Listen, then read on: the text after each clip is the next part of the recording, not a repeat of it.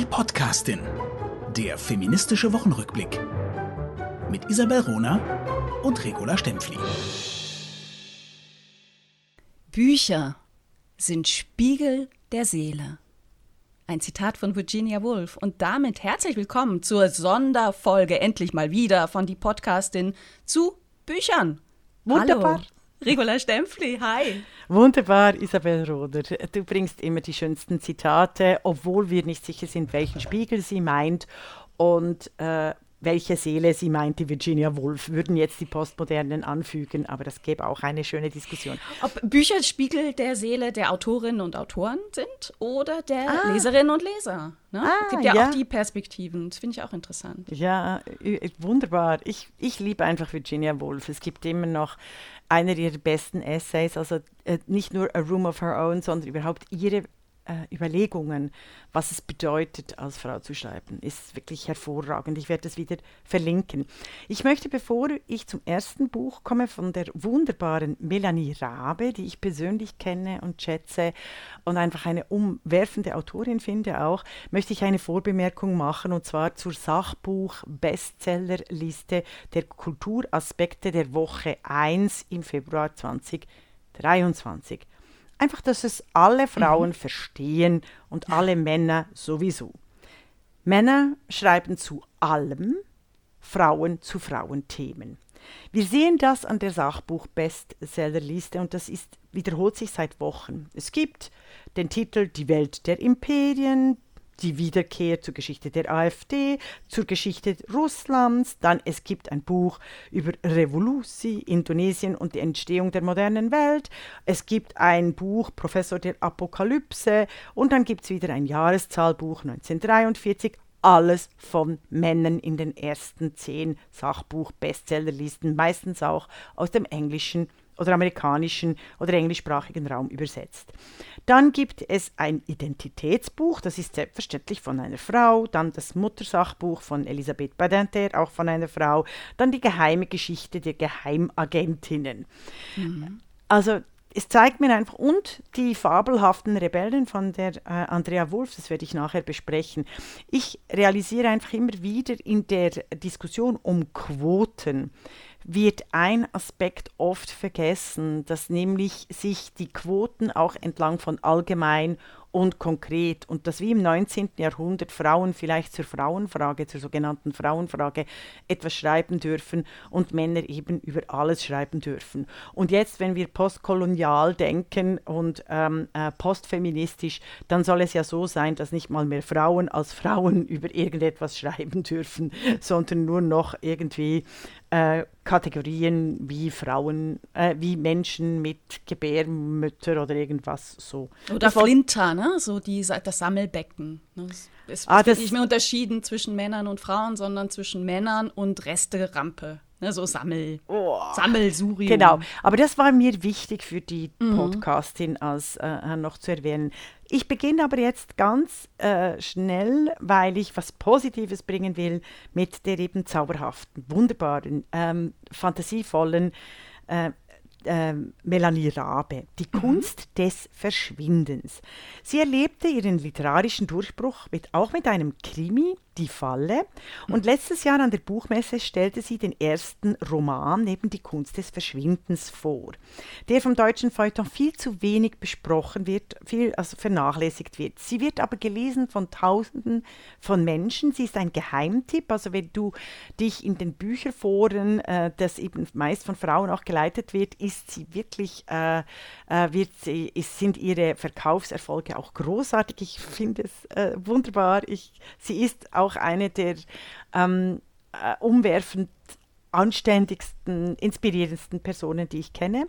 Sie ist in Jena geboren, 1981, ähm, und sie schreibt eben diesen umwerfend fantastischen Roman, wie ich es nur aus Südamerika kenne. Für mich ist sie die einzige Autorin im deutschsprachigen Raum, die den magischen Realismus kann. Umwerfend. Mm. Oh. Ähm, ja und die Geschichte nur ganz kurz. Es geht um eben die Kunst des Verschwindens, ist eine Wundertüte. Sie ist, der Roman ist Road Movie, Fantasy, Krimi, äh, alles äh, zusammen und ein Rausch-Leseerlebnis. Es geht um zwei Frauen. Ellen und Nico, eine be bekannte Schauspielerin, die andere Fotografin und äh, eine verschwindet über Nacht spurlos und dann beginnt eben diese magisch-realistische Reise und die Frage nach der Seelenverwandtschaft zwischen bislang Unbekannten ist wunderbar geschrieben. Unbedingt kaufen, lesen, besprechen und uns auch eure Eindrücke schicken. Ich habe wirklich Freude gehabt. Äh, sagen, wenn du es wenn weißt, in welchem Verlag das Buch erschienen ist? Äh, habe ich jetzt nicht aufgeschrieben, ich werde es verlinken. Super, klasse. Ja. Nein, Weil wenn ich es jetzt, wenn jetzt äh, recherchiere, dann hört ihr das wahrscheinlich äh, im Podcast, wenn ich tippe, oder? Nein, das, das, das brauchst du nicht. Ich finde das interessant mit dem magischen Realismus, mhm. ähm, weil, weil ja gerade auch mit äh, Simone Buchholz ein, eine, ein, eine weitere Autorin ah. Äh, in dieses Genre rein gewechselt ist. Ne? Früher eher so, so jetzt sage ich schon so, so mhm. Thriller und mhm. Krimis. Und jetzt hat sie ähm, mit Unsterblich sind nur die anderen auch einen Roman vorgelegt, der sehr stark spielt mit, mit, ähm, mit magischen Elementen, mit, mit, mhm. mit Regeln, die nicht unserer eigenen Welt entsprechen. Das finde ich hm. ganz interessant. Kenne ich ah. gar nicht, aber die Buschmann hast du nicht mitgenommen, sondern du, du weißt es einfach aus deiner äh, äh Leserinnenerfahrung. Genau. ich habe ah. hab in der letzten Zeit ganz viele Bücher gelesen. Ich hatte Ach, ja auch wunderbar. einfach meinen Jahresurlaub, äh, mhm. wo, wo, ich viele Bücher lese und habe auch äh, natürlich äh, waren die meisten äh, Bücher von Frauen. Und äh, ja, ich habe mich aber heute genau wie du auf drei Bücher beziehungsweise drei ähm, Autorinnen ähm, beschränkt, beschränkt. Mhm. und habe als erstes mitgebracht Kerstin Ehmer. Für mich eine Entdeckung. Sie schreibt Krimis um den Kommissar Ariel Spiro. Die spielen in den 20er Jahren in Berlin. Ah. Und jetzt denken wir alle, alle, alle bestimmt an diese schreckliche. Ähm, Dankeschön, Verfilmung, ne? Babylon Berlin, die ja auch im, in den 20er Jahren spielt und wo so vieles ähm, falsch ist. Vielen Dank. Entschuldigung, dass du heute meine, meine so Sätze leid. zu Ende bringst. Ich nehme mich, ich nehme mich zurück. Ich, ich entschuldige mich. Ich, ich bitte um Vergebung bei dir. Nein, das brauchst du gar nicht. Das ist völlig richtig, weil es ist hm? einfach vieles falsch. Ich wollte das jetzt ein bisschen ähm, komplexer ausdrücken, aber am Ende kann man sagen, e, eben in, den, in der Verfilmung wird eben vieles auch falsch dargestellt, insbesondere was die Rolle der Frauen mhm. angeht in der Weimarer Republik. Kerstin Ehmer ist da völlig anders drauf. Ähm, also sie nimmt uns auch mit in das Berlin der Weimarer Republik und zeigt aber das ganze Panoptikum, also nicht nur diese ähm, geschönten Roaring Twenties, sondern wirklich die Multiperspektive. Und dabei nimmt, zeigt sie uns die Abgründe. Also sie zeigt ja. Armut, sie zeigt Syphilis, sie zeigt äh, Flüchtlinge aus Russland. Ähm, sie thematisiert die, die, die, politische Gemengelage zwischen Anarchisten und Kaisertreuen. Und das Ganze total eigenwillig mit einer herausragend tollen Sprache. Ich wusste nicht, bevor ich Kerstin Ehmer gelesen habe, dass man so rotzig schreiben kann und damit so viel Poesie erzeugt. Hm. Das ist Spannend. wirklich Wunderbar. erstaunlich. Ich habe von ihr jetzt zwei Bücher gelesen. Äh, ihr, ihr Debüt war Der weiße Affe. Das ist von der Geschichte her ähm, gut zum Einstieg, weil man auch so die Figuren kennenlernt, wobei die, die, die Bücher auch äh, unabhängig voneinander funktionieren. Und dann wirklich völlig umgeworfen hat mich äh, ihr Buch, ihr Roman, ihr Krimi, Die schwarze Fee. Da ist ihr wirklich ein, ein großer Knaller geglückt und große Empfehlung. Er erschienen im im Pendragon Verlag, einem unabhängigen kleinen Verlag. Ähm, und auch dazu werde ich dann später noch mal was sagen. Mhm. Pendragon, das ist von Sag mal Pendragon? Also ich denke, also nein, mir kommt einfach sofort der Pendragon in den Sinn bei der Artus-Sage. Das ist, äh, das ist klassisch, also ich als große Fantasy-Leserin. Ich, ich sage immer Pendragon, ich kann... Hm. Nein, Pentagon, Pentagon heißt es wahrscheinlich. Also ähm, ich finde, ich möchte noch ein Wort zu Babylon erwähnen, das hat mich schon um, also es ärgert mich wirklich abgrundtief, weil die deutsche von Tom Teicher, die deutsche Serie, die im deutschen Feuilleton von den Männern und diesen jungen, hippen, schicken Berliner so geliebt wird, ähm, die ist ja, die bezieht sich auf die Bücher eines äh, sehr klugen Historikers. Ich habe ihn seinen Namen vergessen. Kutscher, ich helfe dir aus. Kutscher Volker Ich mache deinen Kutscher, Satz ja. zu Ende. Guck mal, das können wir beide Ja, und wir halten genau. das auch. ne? Volker Kutscher und äh, seine Hauptdarstellerin in seinen Krimis ist weder Prostituierte, also sie hat keinen äh, Nebenverdienst durch Sexarbeit in Anführungszeichen, sondern sie ist äh, ungleich emanzipierter als diese äh, äh, Weibchen-Porno-Fantasie aus den 20er Jahren von Tom Teicher. Erster Punkt. Zweiter Punkt, wenn Hollywood möglichst eben pornografisch und ausschließlich fast weiße Menschen porträtieren will, dann greifen sie in die Geschichtskiste und machen eben Babylon mit neu mit Brad Pitt. Das wird ja auch überall auf allen Kanälen beworben, was ich äh, unterirdisch finde.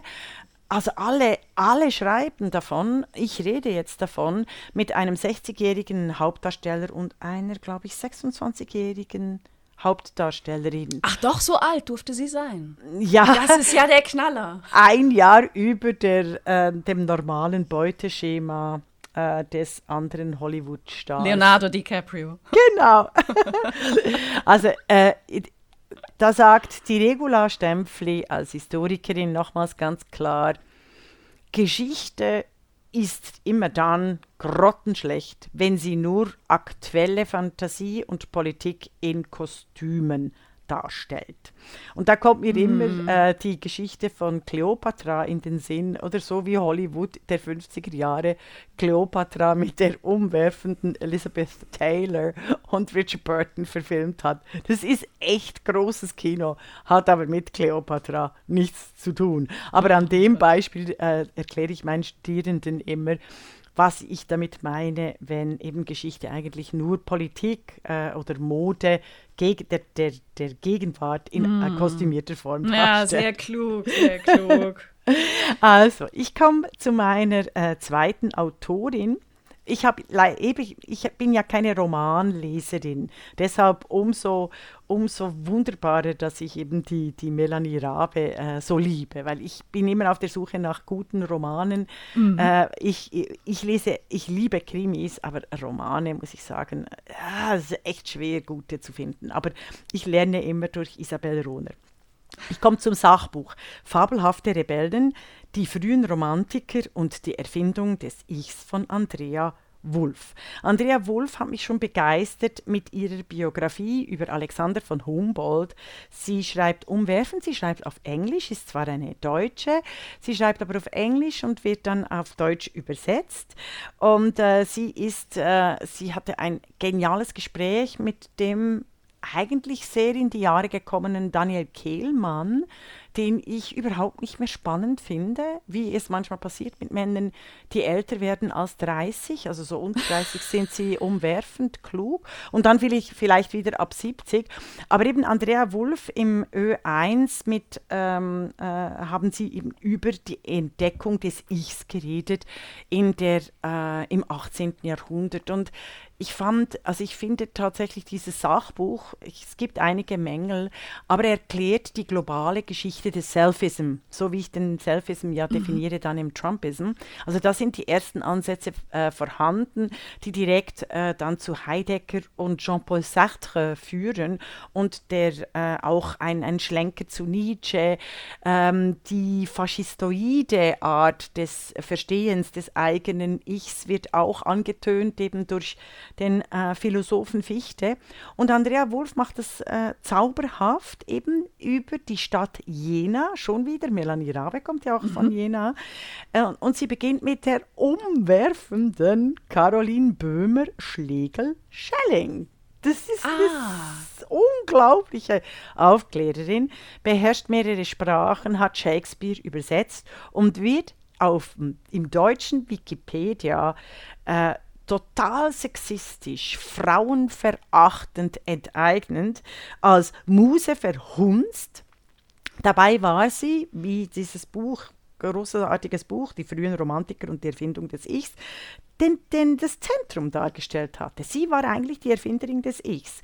Caroline Böhmer, Schlegel, Schelling, alle Namen. Also sie hat noch äh, sie hat noch als geboren wurde sie nicht als Böhmer, aber sie hatte drei Männer. Sie hat von einem One-Night-Stand ein Kind zur Welt gebracht. Dann äh, war sie im Gefängnis. Äh, sie eben spricht äh, äh, alle alten Sprachen ähm, druckreif. Englisch, Französisch, also eine umwerfend kluge, emanzipierte, freiheitsliebende Frau, die, äh, von, die wahrscheinlich auch ein Verhältnis mit dem Goethe gehabt hat. Also man munkelt, ihre Tochter Augusta, die sie mit ins Gefängnis genommen hat, äh, stammt äh, äh von Goethe. Leider sind dann beide, die Tochter und äh, Caroline Böhmer-Schlegel-Schelling, so hat sie sich übrigens auch immer genannt, also alle Namen, äh, sind beide an äh, Diarrhoe gestorben und zwar eben im äh, Früh. Das Buch ist fantastisch, beginnt fantastisch eben mit Caroline Böhmer-Schlegel-Schelling im Mittelpunkt, dem Jenaer Kreis, dem wirklich äh, alle Geister der Zeit, inklusive der Frauen, äh, angehört hat, eben äh, Fichte, die Humboldt-Brüder, Nomalis, Schiller, Goethe. Sie ähm, beginnt brillant mit der Caroline äh, Böhmer-Schlegel-Schelling die Alexandra Wulff. Sie kann wirklich diesen Jenaer Kreis, diese, diese kleine Stadt in der Nähe von Weimar, diese paar Jahre, in der quasi die Welt neu gedacht wurde, äh, hervorragend beschreiben. Etwas hat mich gestört. Ich mhm. glaube, sie hat kein Bewusstsein für die Selbsterfahrung und Bespiegelung und die Kraft von Frauen auch aus der Vergangenheit. Also mir übernimmt sie manchmal zu sehr die Quellenbeschreibungen der Frauen. Also weißt du, die zeitgenössischen Quellenbeschreibungen der Frauen, gerade wenn es um Aussehen und Kleidung geht. Äh, das finde ich sehr bedauerlich. Du meinst, dass sie, dass sie die äh, Sexismen, Caroline ja. Böhmer Schlegel Die ist wunderschön. So nein, nein. Hat, wie ja, sie genau. damals beschrieben wurde. Richtig, auch. Und wahrscheinlich ja auch sehr kritisch zum Teil von ihrer, äh, von den Zeitgenossen beschrieben wurde, weil sie so oft verheiratet war. Äh, ja, ja, also sie wurde, sie, sie war zwar äh, äh, von, also sie war eine umwerfend äh, schöne Frau, aber sie hatte unglaubliche Hasser, gerade weil sie so schön und intelligent war. Deshalb, aber nicht nur mit der Caroline, sondern sie übernimmt es auch im Streit zwischen der Charlotte Schiller, der Frau äh, von, von äh, Friedrich Schiller. Sie behauptet, wie die Zeitgenossen damals, dass die zwei Frauen äh, sich gehasst haben. Es gibt auch Quellen dazu. Ich hätte mir gewünscht, dass da, äh, weil sie an anderer Stelle sehr viel spekuliert, äh, narriert und, und erzählt und eine gute Storytellerin ist, wenn es um Gefühle zwischen den Männern geht, beispielsweise Schiller und Goethe. Ich hätte mir da gewünscht, dass sie sich mehr in die Frauen hineinversetzt hätte. Verstehst? Mhm, also genauso ja. wie sie das gemacht hat. Und das ist wirklich ein, ein Kritikpunkt, der mich gestört hat, weil sie dort tatsächlich abgleitet in äh, sexistische Klischees der damaligen Zeit und der heutigen Zeit. Ähm, aber ich trotzdem, ich würde dieses Buch, äh, ich empfehle dieses Buch allen und empfehle es vor allem auch äh, äh, Autorinnen, bitte macht euch an die großen Biografien der großen Frauen in dieser Zeit im Jenaer Kreis. Spannend, vielen Dank, vielen Dank.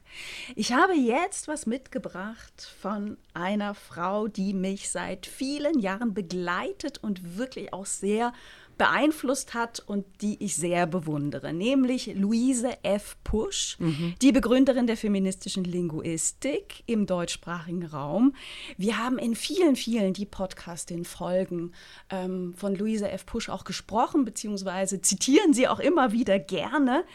Ich bin auf sie gestoßen, als ich angefangen habe, Germanistik zu studieren und mich natürlich auch mit Linguistik beschäftigt habe und ähm, habe dann äh, das Buch Alle Menschen werden Schwestern von Luise F. Pusch natürlich entdeckt, ähm, die nicht nur ähm, Artikel schreibt die, die anwendbare Linguistik sind, beziehungsweise eher wissenschaftliche Texte, sondern sie hat in diesem Buch damals schon Glossen veröffentlicht, die sensationell sind, humorvoll, sprachgewaltig. Und ähm, tatsächlich ist eine ihrer Glossen über das Fraulenzen einer der wenigen Texte, die ich in meinem Leben überhaupt einmal auswendig konnte und oh, auswendig schön. gelernt habe. Und der, der lebt einfach nur von, von diesen großartigen Wortschöpfungen und, ähm, naja, sich ihrem, ihrem, ihrem Humor. Also ich weiß noch, ähm, das, das, ein Teil lautet, ähm, äh, liebe Frauen, tagsüber erdulden wir die mantasielose Bürotik und das Know-how des Chefs und nachts die phänomenale Sklerotik des alten Fregatten. Großartig. Ne, so aller von Morgasmus bis Mitternacht. Nur Mannzüglichkeiten, also irgendwie sowas, ne? Also super. sensationell. Ich habe in den 80er Jahren auch immer nur äh, Liebe mit Klitz gesagt, äh, statt liebe Mitglieder. Jetzt können wir ja angesichts der, äh, der Hasstiraden gegenüber äh, die Frauen weniger lustig mehr mit der Sprache umgehen. Ähm, aber das Deutsch als Männersprache ist ein Must. Und äh, Luise F. Pusch sollte jetzt jeden Preis für ihr Lebenswerk kriegen. Bundesverdienstkreuz begonnen und so weiter und so fort. Also 2023 sollte sie übersät werden mit Preisen. Und du hast ein Buch von ihr Serien mitgebracht. Ja, Luisa F. Pusch hat nämlich eine Autobiografie geschrieben. Mhm. Und das ist wieder etwas, was mich natürlich total interessiert hat. Denn Frauen, die schreiben, äh, hat man jahrhundertelang immer vorgeworfen, alles, was ihr schreibt, ist autobiografisch. Hm. De facto aber schreiben Frauen verdammt wenige Autobiografien. Ja. Echt wenige. Also ähm, wir, wir, kennen vielleicht die, die Autobiografie Zeitgenössin von, von Ali Schwarzer. Sie hat eine mhm. Autobiografie mhm. geschrieben. Dann wird es aber schon echt dünn, dünn wenn man, absolut. wenn man also Autobiografie im Sinne von ich schreibe selber über mich. Ne? Wir sprechen jetzt hier nicht über, über Autobiografien oder Bücher, die Politikerinnen veröffentlichen die dann mhm. Unterstützung haben im Schreiben. Ich weiß, dass äh, Simone de Beauvoir natürlich eine, eine, Autobiografie geschrieben haben, hat, ihre Memoiren, äh, äh Marie von Ebner-Eschenbach, aber äh, beispielsweise Hannah Arendt, keine Autobiografie. Nein, nein. Nein, aber die Briefe sind quasi Zeugnis. Aber das ist ihre, etwas anderes. Ihre ne? Selbstreflexion. Das ist etwas ah, anderes. Ja, ja, und Annie Ernaux hat ja die Autobiografie quasi zum literarischen Genre erhoben. Aber das ist auch etwas anderes. das ist, äh, das ist eine, eine Frau, die sich hinsetzt und sagt, ich schreibe mein Leben auf, weil ich es wichtig finde, mein Leben zu erzählen. Mhm mhm. ist etwas anderes als eine Schriftstellerin, die ihr Leben in fiktionalem Umfeld nochmal umsetzt. Mhm. Mhm. Also, Luisa F. Pusch hat ähm, eine Autobiografie vorgelegt, und zwar über die Kinder- und Jugendjahre. Die nennt sich oder die heißt Gegen das Schweigen, meine etwas andere Kindheit und Jugend. Warum? Weil Luise F. Pusch die Kindheit und Jugend einer jungen Lesbe schildert. Mhm. Im Nachkriegsdeutschland. Luise F. Pusch ist 1944 in Gütersloh geboren und wächst im Nachkriegsdeutschland auf, einer Zeit, die sie ähm, als, als ultra-homophob ähm, erlebt, ja. die ultra homophob auch ist. Und das thematisiert sie in diesem, in diesem Buch. Sie geht da schon fast analytisch vor, geht sehr akribisch vor durch ihre Kindheit und Jugendjahre. Man kriegt da sehr, sehr, sehr viel mit. Ähm, ihr, ihr so brillanter Humor blitzt immer mal wieder durch, wenn sie schreibt. Das klang jetzt für Sie bestimmt sehr schrecklich. Wissen Sie, das war es auch. Ne? Das mhm. so, so, so punktuell.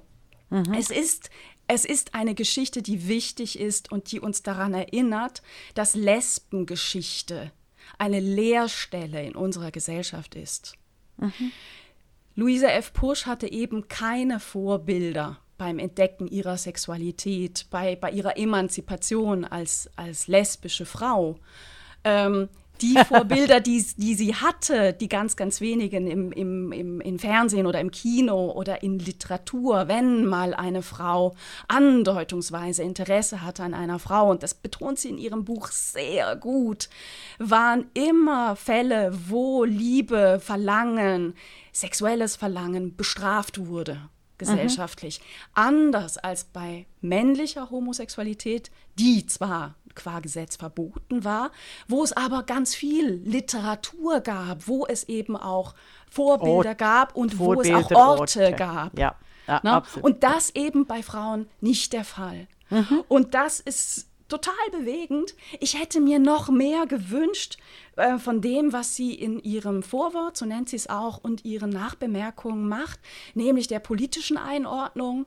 Ähm, das finde ich brillant, was sie da schreibt, hochinteressant. Ich habe dieses Buch an zwei Abenden mit viel, viel Interesse gelesen und bin ähm, tatsächlich nach wie vor ein bisschen, bisschen auch schockiert, weil ich just mit einer, einer lesbischen Freundin gesprochen habe, die so alt ist wie ich, also Anfang 40, und die mir erzählt hat, weißt du, äh, als ich ihr von, von dem Buch erzählt habe, weißt du, mir ging das auch so. Ich hatte bei, bei, selbst in meiner Generation, also in, in der Generation der jetzt 40-jährigen Frauen, gab es keine lesbischen Vorbilder.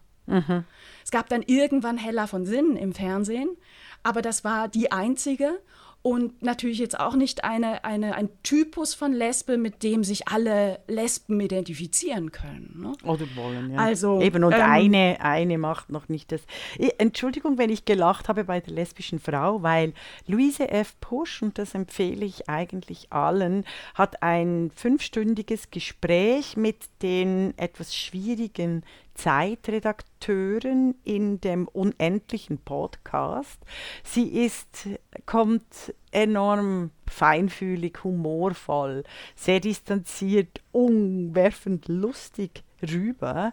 Unbedingt nachhören. Sie ist also ganz viel klicken. Sie war schon im Oktober da und ich habe, äh, ich höre den Podcast jeden Morgen jetzt eine Stunde, weil sie über fünf Stunden geht.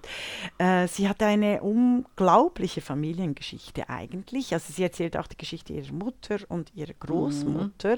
Und ähm, sie hat ja schon vor 40 Jahren einen ersten Roman geschrieben. Sonja. Ja. Sonja, eine ist kein Mela- Roman, ist auch autobiografisch, also eine Autobiografie über ihre Ja, Beziehung, ist über so- ihre erste. Aber so nennt sie es nicht. Sonja, Mhm. ich möchte noch den Untertitel sagen, eine Melancholie für Fortgeschrittene. Und dort äh, erzählt sie aber auch, also im, im Gespräch mit den äh, Zeit, in diesem unendlichen Podcast, äh, erzählt sie, wie eben der Streit, also nicht der Streit, aber linguistisch oder lesbische Frauen, also Lesben oder Frauenlesben, oder? Also es ist wie ein, ein, ein weißer Schimmel, also oder eine, eine äh, die Südfrucht Orange, also wie, wie sie eigentlich äh, eh, äh, dafür gekämpft habe, dass Lesben, das ist selbstverständlich, sind das Frauen. Und sie hat, äh, sie sagt auch während dem Podcast, dass sie sich nie Homosexuelle nennen würde und erklärt das, äh, eh, erklärt das äh, umwerfend klug. Also ich liebe Luise F. Pusch und zwar lieben sowohl im, im literarischen, geistigen, inspirativen Sinne als auch als Person, wenn ich ihr zuhören kann und das eben über Stunden sehr gerne tue. Ja, und es ist symptomatisch übrigens, auch das Buch Gegen das Schweigen von Luise F. Pusch ist in einem unabhängigen Verlag erschienen, nämlich bei Aviva. Der Aviva Verlag gehört zu den wenigen feministischen Verlagen, die wir noch haben. Also neben dem Ulrike Helmer Verlag ist Aviva, ich glaube auch inzwischen eben der zweitälteste. Ulrike Helmer ist noch, noch älter, der Verlag. Ähm, und das ist durchaus auch symptomatisch. Es zeigt, wie wichtig die Verlagsarbeit ist ne? und ähm, wie, wie wichtig es auch ist, dass, dass wir als Leserinnen und Leser diese Arbeit unterstützen. Sonst gäbe es solche besonderen Bücher, ähm, die, die ihresgleichen suchen. Ne? Es gibt eben keine Autobiografie einer lesbischen Jugendlichen aus den 40er, 50er Jahren, ne? außer diesem Buch gegen das Schweigen von Luise F. Pusch. Was, was wirklich, also umwerfend ist, habe ich, gar- hab ich, hab ich gar nicht daran gedacht. Ähm, du wolltest noch etwas zum Pendragon sagen, einfach überhaupt, also Pentagon Verlag. Du wolltest äh, äh, da noch etwas erwähnen, neben dass Frauen Nee, immer das in Thema- kleinen, das in kleinen ist Verlagen publizieren. Ja? Ähm, die unabhängigen Verlage. Mhm. Also wir haben eine Verlagslandschaft im deutschsprachigen Raum, die sehr geprägt ist von großen, mächtigen Konzernen, Mächtig, ja. sehr, sehr mächtigen Konzernen. Äh, und man sieht das schon, natürlich haben die auch Autorinnen, die sie verlegen, aber äh, in der Tendenz eben sehr viel mehr Männer, sehr viel mehr Männer als Frauen. Und äh, die, die unabhängigen Verlage sind da offener, gehen da auch mehr ins wirtschaftliche Risiko ähm, indem sie auch auf Autorinnen setzen. Wir mhm. haben bei der letzten Büchersendung ähm, ja auch über die Studie der Uni Rostock zum, zum, ähm, zum Auftreten, zum, zum, zum ich habe heute Wortfindungsstörungen, ne? zum, ähm, zur Behandlung von Autorinnen und Büchern von Autorinnen durch das deutschsprachige Feuilleton gesprochen. Ne? Und das ist auch vielleicht nochmal wichtig, einfach uns allen immer wieder vor, vor Augen zu führen, über, also zwei Drittel aller Kritikerinnen sind Männer. Mhm. Und männliche Kritiker, Kritiker mhm. schreiben zu zwei Dritteln über Bücher von Männern. Ja.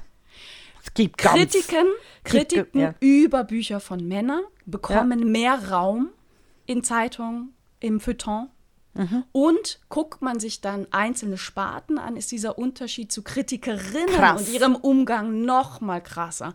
Und mhm. da, du hast Sachbuch angesprochen, bringe ich gerne als Beispiel. Also im Sachbuch schreiben Kritiker, schreiben ja. Männer zu 80 Prozent. Mhm. Nur über Bücher, die von Männern stammen. Und beim Krimi ist es besonders tragisch.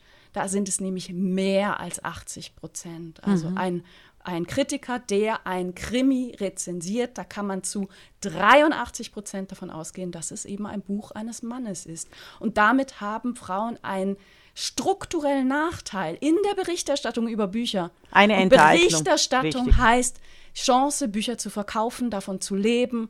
Mhm zu. Ähm, ne Glücklicherweise gibt es aber die Leserinnen. Und da möchte ich die Nele Neuhaus ganz kurz dazwischen erwähnen, ähm, weil sie einen fantastischen Krimi geschrieben hat über die Verlagsbranche. Der heißt In ewiger Freundschaft vom Uhlstein Verlag. Der ist umwerfend Oh, total. Also wir, die viel schreiben, ja. selber Autorinnen sind und Leserinnen, umwerfend, komisch. Ich liebe die Boshaftigkeit von Nele Neuhaus gegenüber dem äh, Kulturkuchen. Es ist echt, es ist echt der Hammer. Es gibt frisch im äh, Taschenbuch erschienen. Aber das Kulturkuchen ist, ist ja auch ein schöner Ausdruck. Ja, das, äh, denn ich rede immer von Kulturkuchen. Auch die Schweizer, also auf Schweizerdeutsch ist das wirklich der Kulturkuchen. Aber ich möchte es nicht als, dritten, als dritte Autorin gelten lassen. Die habe ich einfach hm. nur schnell eingeschrieben. Ja, ja, ja, ich mit Simone Buchholz auch. Ja, genau, reingeschummelt. Also ich komme hm. zur History of Art Without Men. Große Künstlerinnen und ihre Werke von Katie Hessel. Es heißt tatsächlich auch im deutschen Pieper Verlag äh, erschienen The Story of Art Without Men. Ah, jetzt habe ich History of Art. The Story of Art Without Men. Große Künstlerinnen und ihre Werke. Äh, heißt es auch äh, auf Deutsch, also mit dem, mit dem englischen Artikel. Mhm. Bis heute, also Elizabeth Catlett, Louise Malou Jones, Selma Burke, Augusta Savage waren lange No-Names in der Kulturgeschichte und bis heute lernen Kunsthistorikerinnen einen Kanon, in dem Frauen nicht existieren. Der Kunstgott Ernst Gombrich hat in seiner lesenswerten Geschichte äh, der Geschichte der Kunst keine einzige Frau, mittlerweile ist eine, glaube ich, aufgenommen worden, erwähnt. Das ist, und es wird immer wieder neu aufgelegt. Das ist auch, äh, ähm, das ist der Kunstkanon der da festgelegt wird. Noch heute behauptet der Feuilleton, es gebe keine bedeutenden Künstlerinnen, was eine Lüge, eine Ausrede und eine Machtdemonstration des Patriarchats pur ist. Katie Hessel hat schon 2015, sie ist, äh, glaube ich, noch unter 30, also sie hat das irgendwie mit 20 ganz früh gemacht, einen Instagram-Account 2015 äh, mit den äh, Story of Art Without Men und äh, auf dem Instagram-Account die Künstlerinnen gesammelt. Es geht um die großen Künstlerinnen und ihre Werke. Und wie es so ist bei den jungen Frauen, den sogenannten jungen Frauen, wird in allen Besprechungen, sie hat viele Besprechungen gekriegt, es ist ein hervorragendes Nachschlagwerk, betont, sie wolle keine Kunstgeschichte schreiben, indem sie Männer lösche. Nein, sie möchte einfach gern die Frauen ergänzen. Dann denke ich immer nur, Frauen, wie blöd, wie dumm, wie unterirdisch primitiv seid ihr eigentlich, oder? Es gibt endlich eine Kunstgeschichte, die ausschließlich Frauen zeigt. Und Ja. tatsächlich, liebe Menschen, glaubt mir, so wie ich die Weltgeschichte ausschließlich mit Frauen erzählen kann, kann die Kunstgeschichte ausschließlich mit Frauen äh, genau äh, gleich mit den unterschiedlichen Kunststilen beschrieben werden. Ihr macht mich einfach wahnsinnig. Also ich finde diesen ganzen, äh, diese ganze Einbettung, oder? Hurra, es gibt ein Buch äh, über äh, Künstlerinnen und Frauen und dann immer solche Nebenbemerkungen und ja, wir wollen ja, es ist ja nicht wirklich feministisch gemeint. Ah, und es soll gar nicht transphob sein, weil ja nur Frauen, nur in Anführungszeichen, nur Frauen vorkommen. Da werde ich enorm müde. Aber es ist ein ganz tolles Buch. Der Kunstbetrieb damals und heute wird ansatzweise auseinandergenommen. Ähm, und es ist mir wieder aufgefallen bei der Besetzung der Wiener Festwochen. Jetzt gerade wieder, es ist einer der prestigeträchtigsten Jobs in der größten Kulturhauptstadt Europas, der Wiener Festwochen. Die wurden von einer Frau von sozialdemokratischen Ehren an einen Mann, nämlich Milo Rau, vergeben, äh, von dem ich gesagt habe, Revolution ohne feministisches Potenzial. Und das ist wirklich die Krux äh, äh, dieser Geschichten. Was Katie Hessel bringt, sie hat einen super Podcast mit äh, einem Interview von Marina Abramovic, die ich verehre, würde ich allen auch empfehlen äh, zu hören. Was äh, Katie Hessel ist natürlich gesponsert von Christie, vom Auktionshaus Christie's. Also deshalb kann sie auch all diese großen Werke abdrucken. Also da, da ist auch Geld drin und auch im Podcast. Sie erzählt beispielsweise, wie die Medici die Frauen massiv verdrängten. Also die zeitgenössischen Künstlerinnen. Äh, und wie Museen, und jetzt haltet euch fest, bis heute nur ein Prozent Kunst von Frauen kaufen. Zudem erzählt das Buch von einem Grundproblem, nämlich die erste Kunstgeschichte wurde von Giorgio Vasari geschrieben, als sogenannter Vater der Kunsthistorie, und er hat mit äh, 100 Künstlern, Männerkünstlern begonnen, obwohl es schon damals mehrere zeitgenössische Künstlerinnen gab, die denen einfach alles verboten wurde, Leute. Und trotzdem gab es die äh, Künstlerinnen. Er erwähnt gerade mal eine Frau, die Plautilla Nelli. Und es ist ein, das bestgehüteste Geheimnis der Kunstgeschichte, wie ich mittlerweile weiß, dass in allen Kellern der Museen hervorragende Werke von äh, Malerinnen noch zu finden wären, wenn sie denn hervorgekramt würden. Und es ist das bestgehütete Geheimnis äh, der Zeit, der ganzen Geschichte der letzten 2000 Jahre, dass große Werke von Frauen äh, gemalt, ähm, gemacht wurden und die einfach dann nach ihrem Tod ignoriert, verleugnet und vergessen wurden oder quasi ihr Werk in den Dienst eines Künstlers stellen mussten. Das ist unglaublich. Das ist Äh, unglaublich. d- da, da möchte ich einfach allen erwähnen, und das ärgert mich so sehr, weil das Monopol, diese Kulturzeitschrift, die ich äh, auch immer kaufe, alle zwei Monate, glaube ich, ist es. Es ist die Kulturzeitschrift Deutschlands ähm, mit einer Chefredaktorin. Die haben ein Sonderheft gemacht letztes Jahr über Marcel Duchamp und haben die Baroness Elsa von Freitag Loringhofen der verheiratete Name, sie hieß nämlich Else Hildegard Plötz in Swinemünde, 1864 geboren, äh, 74 geboren, nicht erwähnt, ähm, weil sie wurde auf allen Ebenen bestohlen. Von ihrem adeligen Ehemann wurde sie bestohlen und äh, äh, ihr ganzes Vermögen hat dieser Typ mitgenommen. Sie sammelte Müll von der Straße in New York ganz früh um die Jahrhundert, also äh, 1910. Sie nähte daraus Kleider und bezeichnete das Ergebnis als Kunst, also die Avantgardistin avant la lettre. Sie trug Löffel als Ohrringe und Tomatendosen als Büstenhalter. Sie ist die wahre Schöpferin von Dada und Surrealismus. Und sie wird, und sie ist die Schöpferin des Urinals. Und sie wird in der Kunstgeschichte explizit ausradiert. Begonnen mit dem Duchamp, Marcel Duchamp, der sie zunächst noch erwähnt hat, wie immer die Mut, es ist ja auch unterzeichnet als Mut, äh, der sie am Anfang noch er erwähnt hat, aber dann mit steigendem Erfolg, er gilt ja als dieser Vater äh, der, des äh, Surrealismus, äh, natürlich völlig verweigert, ignoriert und, und verleugnet hat. Jetzt musst du mir einmal kurz erklären, was das heißt mit Mut. Mut, so, ja, das heißt das Urinal. Du siehst auf dem Urinal, auf dem ganz bekannten, es heißt, ähm, oh my dear, es heißt nicht Urinal, es heißt Water Ach, Fountain, the Fountain in Englischen. Mm. Und dort siehst du schwarz, es ist ja, es war lange nicht bekannt, wer das gemacht hat. Es steht M-U-T-T. Und äh, das ist äh, das Insignum von der Baroness äh, Freitag Loringhofen. Äh, die wurde auch in der Biennale 2022, hatte sie einen schönen Raum immerhin. Also eben die Biennale von Venezia. Umso fassungsloser machte mich eben diese deutsche äh, Kunstzeitschrift, die Marcel Duchamp ein ganzes Heft widmet und die Baroness, also Elsa Freitag Loringhofen, nicht erwähnt.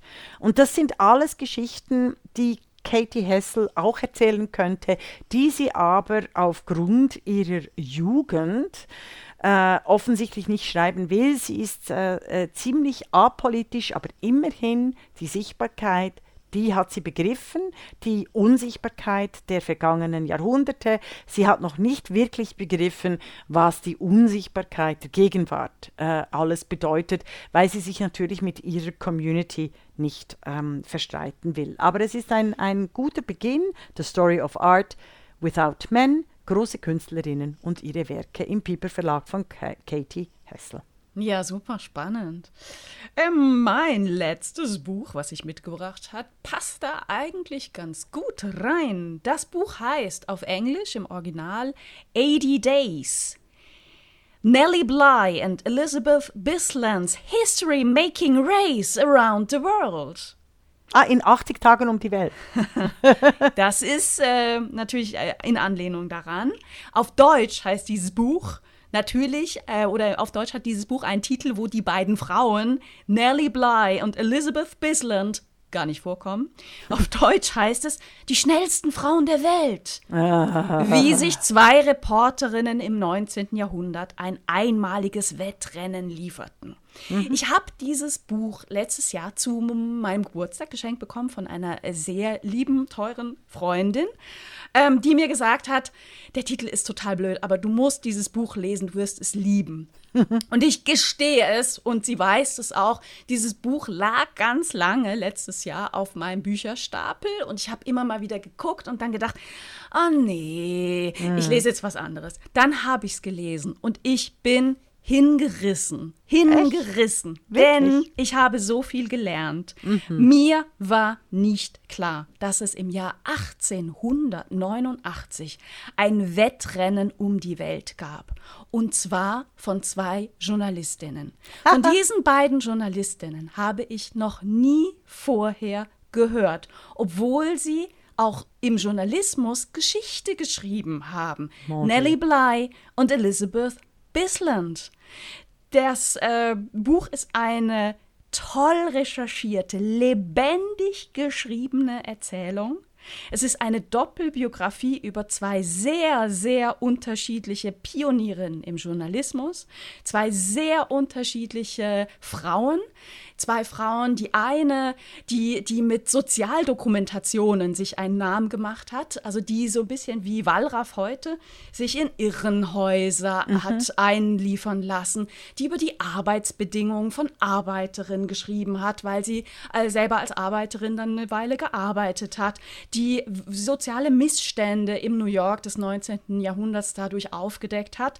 Und die andere, Elizabeth Bisland, war Feuilletonistin, Upper Class Feuilletonistin, Literatur, Kultur, Kritikerin, sehr, sehr angesehen, aber eben mit einem völlig anderen Fokus. Das Buch nimmt uns mit in das Redaktionsleben der Zeitung im New York des ausgehenden 19. Jahrhunderts, hm. in die dortige Tradition, die von Zigarrenrauch nur so qualmt, wo mhm. Frauen mhm. keinen Platz haben. Beide waren die ersten Frauen in ihrer jeweiligen Zeitung, die dort gearbeitet haben.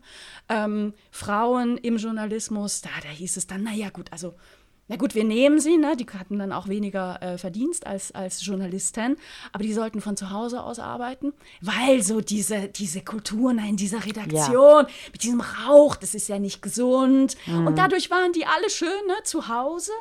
Äh, outgesourced und in den Redaktionen wurde Politik betrieben, wurde auch wurde Macht verteilt, wurde, wurde Medienlandschaft auch geprägt.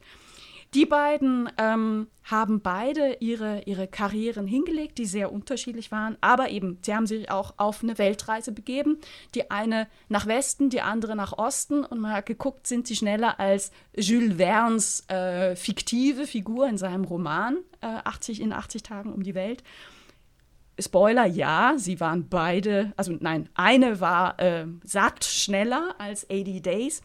Und das ist hochspannend. Ganz, ganz, ganz klasse. Ach, sehr schön, ja. Auf das wäre ich auch nicht gekommen, weil ich dann so gedacht, ich glaube, ich habe es sogar gesehen da habe ich gedacht, äh, jetzt wird so auf äh, Jules Verne gemacht, oder ich in meiner Ja, äh, und trotzdem, ja, also äh, ich habe das mit ja. Riesenfreude ge gelesen. Das Buch hat, sage ich jetzt in unserem Kontext von die Podcastin, einen kleinen Schatten, ähm, denn äh, der äh, es stammt von einem Autor. Aha. Matthew Goodman hat es geschrieben. Matthew Goodman. Ich finde es aber so wichtig, dass ich es trotzdem mitgebracht habe. Er schreibt auch einfach wahnsinnig gut und ähm, ja, tolles Ja, Buch. also ich finde es natürlich hervorragend, wenn eben äh, äh, Männer, Kritiker sich äh, vor allem mit Büchern von Frauen beschäftigen. Ich finde es auch großartig, wenn Männer rassige, rasante, tolle Biografien von Frauen schreiben, ohne dann in die äh, möglichen Porno- äh, Gewaltfantasien von Tom Teicher beispielsweise in die Abgründe Tikva, zu geleiten. Sagt, sagt man übrigens. Ach, sorry. Ja, ja. Tikva. Ah, ja, genau. Da werde ich ja jedes Mal korrigiert. Ach, liebe deutsche Zuhörerin, ich weiß, ich, ich bitte auch hier um Vergebung. Es ist schrecklich. es ist schrecklich. Mein äh, Schweizerdeutsch werde ich hier nicht los. Es musst äh, respektive, du auch nicht. Äh, respektive Ticker. Also Twitter. Tikva. Tikva. Ah, okay. heißt er. Ja, okay. Also, er wohnt in Mitte. Also wir, wir, wissen, wir wissen, über wen äh, wir eigentlich hier Ich finde es auch gut, ne, wenn ähm, sich Männer mit den Leben von Frauen befassen. Ähm, und trotzdem ist es kein Zufall, dass dieses Buch, diese Doppelbiografie eben nicht in einem unabhängigen kleinen Verlag erschienen ist, sondern bei BTB. Ah, mhm. okay. Es, ja. Das ist kein Zufall. Aber die starke Frau bei, B, also bei B, BTB ist eine, eine starke Frau am Drücker, fragt mich jetzt nicht nach dem Namen, aber die hat den Verlag äh, wirklich in die Höhen getrieben. Da, stammt, da ist ja auch das Buch publiziert worden, Invisible Women, Unsichtbare ja. Frauen von Caroline äh, Criado Perez, Perez, was wir auch, allen auch empfehlen würden. Wunderbar. Ja. Ähm, ich mache schon mal aufmerksam auf ein Datum, was bald naht. Und zwar findet vom 6. bis 14. Mai 2023 die erste bundesweite feministische Buchwoche statt. Ach, Organisiert schön. und initiiert von den Bücherfrauen, einem ganz tollen Netzwerk. Ähm, und ich glaube, da läuft ganz, ganz viel in vielen Städten, Kommunen. Guckt auch mal, was an Lesungen und Podiumsdiskussionen dann stattfindet. Bei den Bücherfrauen gibt es Infos. Ich selber bin ich übrigens auch am Start. Ich mache äh, die Auftaktveranstaltung zusammen mit tollen Kolleginnen in Leipzig am 6. Mai. Und da wir eine Bücherfolge haben, passt doch diese Info. Ganz grandios. Unbedingt und auch mein, äh, meine Klage dazu, weshalb bin ich da nicht eingeladen. Das Aber, kann ja noch kommen, ne? noch haben die Leute Zeit, dich anzufragen. Also, äh, liebe Hörer und Hörerinnen, äh, lest die von uns empfohlenen Bücher und wir freuen uns und im Übrigen schließen wir wie immer mit dem Hinweis auf unsere eigenen Bücher, denn die äh, sind natürlich auch sehr lesenswert. über die haben wir aber schon in anderen Folgen berichtet. Trumpism oder Sexkatzen und Diäten. Ähm, ja, von mir gibt es auch ein paar. Guckt nach, wir freuen uns. Und im Übrigen fordern wir die Abschaffung der Männerquote. Das war die Podcastin, der feministische Wochenrückblick mit Isabel Rona und Regula Stempfli.